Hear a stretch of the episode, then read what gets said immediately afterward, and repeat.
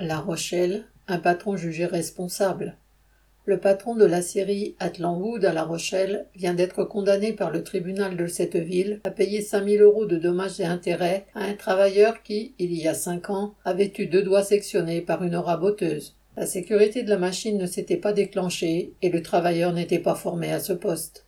Une telle condamnation est rare, et dans ce cas, elle indemnise si peu le travailleur blessé au regard du préjudice et du handicap entraîné par cet accident du travail que c'en est indécent.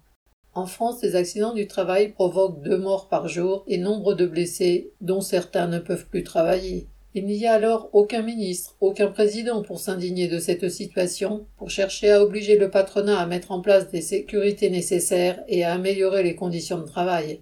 Et pour un patron légèrement condamné, combien d'autres ne sont nullement inquiétés Correspondant Hello.